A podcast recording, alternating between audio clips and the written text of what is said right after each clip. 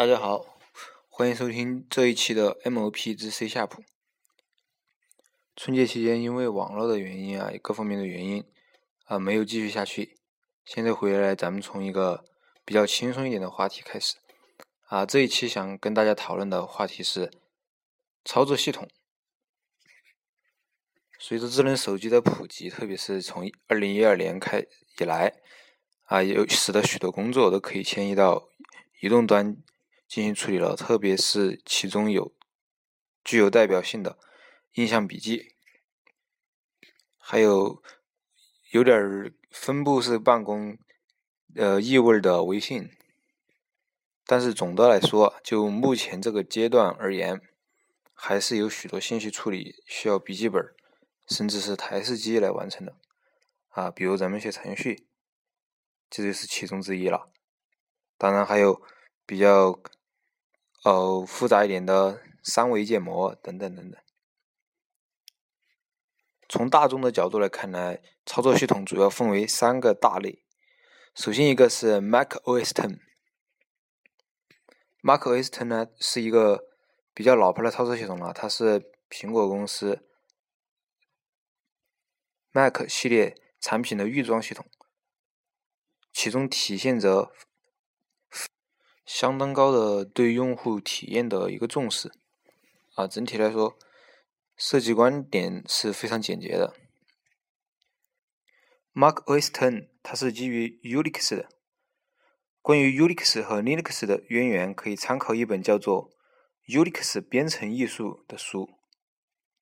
书里面比较完整的诠释了 Unix 的那种非常简洁、非常极追求极致的。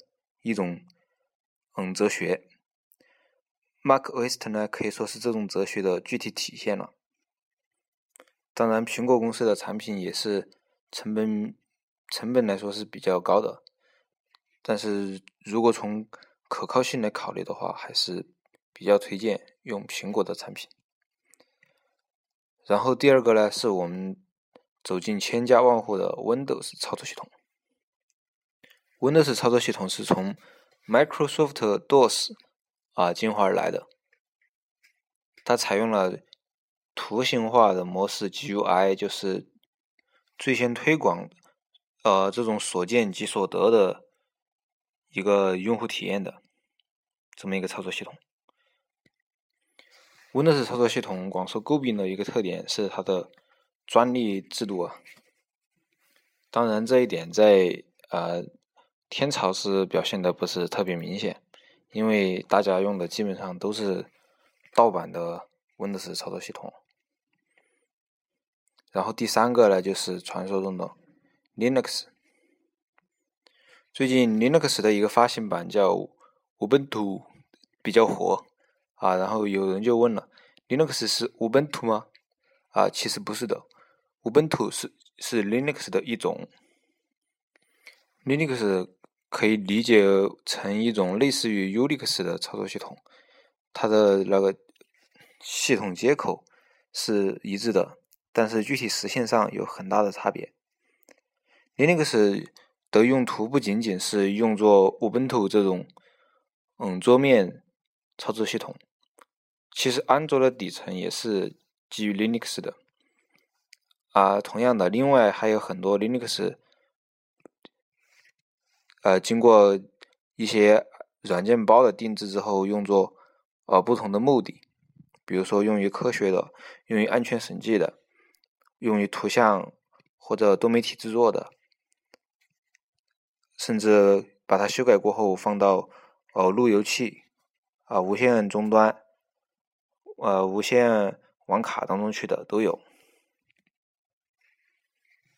那么结合这咱们这个。这一种这个节播客的特点，MOP 之 C 下谱啊，其中这个 C 下谱主要的应用平台就是 Windows，在这里来重点讨论一下啊，使用 Windows 的正确的方法。啊，不是说咱们通常使用 Windows 的方法是很错误的，这里想说的是，咱们使用 Windows 的方法其实是可以提高的。具体从哪几个方面来说呢？首先一个，我觉得使用 Windows，它主要最重要的一点是要规划要细致。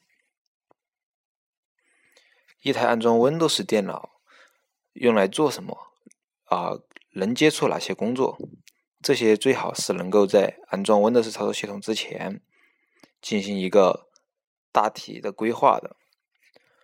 主要涉及到的工作就是对磁盘分区啊，哪一些分区把变动非常频繁的文件固定到一些比较小的分区上面去，这样就可以很大程度上保证嗯系统运行的高效了。此外，运行 Windows 操作系统的呃。系统盘是用 SSD 做的，还是一般的笔记本硬盘或者台式机硬盘做的？这个区别也是比较大的。另外，虚拟内虚拟内存存放的位置，这个也是需要考虑到的，把它放到尽量快的地方。包括有条件的，假设有多余的 U 盘。或者 SD 卡能不能做一个 Ready Boost，这些也是可以提高 Windows 运行速度的办法。那么重点呢，我们放到安装 Windows 操作系统以后来说。首先一个要卸载不必要的软件，包括哪些软件呢？包括一些清理电脑垃圾的软件，像三六零啊、啊 QQ 电脑管家呀。这些东西其实是没必要安装的。为什么这么说呢？每当你开机之后看到三六零的开机时间助手三四三四十秒的时候，其实当中至少有五到十秒钟是被三六零给占据了。另外，三六零不定时的从网络上拉取数据，啊，更新软件或者修复漏洞。都是非常占用系统资源的一种行行动，比 Windows 自带的 Windows 更新要耗要消耗更多的资源。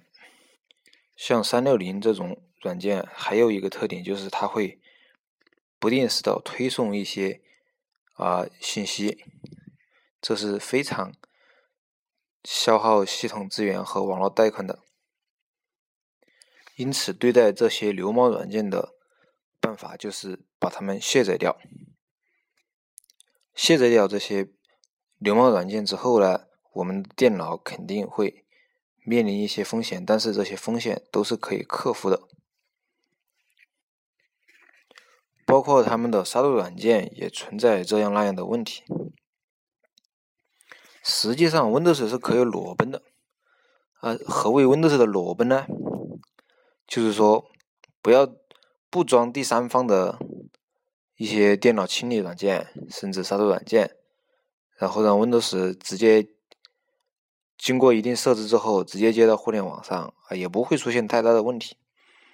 具体怎么做呢？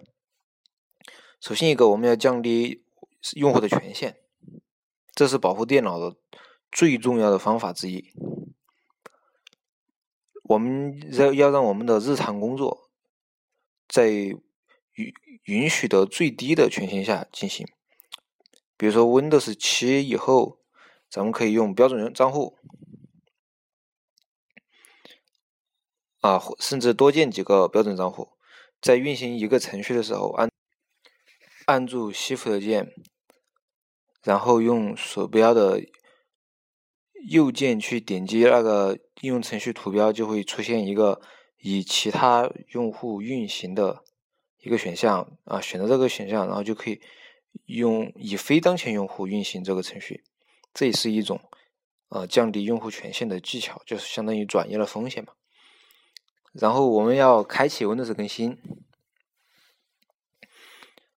啊，有一些使用破解软件的小伙伴，他可能会担心开启 Windows 更新之后会定期的黑屏，这个其实只要你备份是。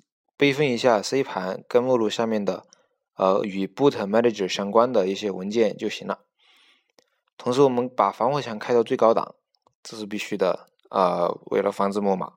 同时，我们可以通过主策略啊，假如说你是有强迫症患者啊，呃，咱们可以通过主策略，然后只放行特定的应用程序，或者限制有一些某些删不掉的流氓程序的运行，这些都是可以的。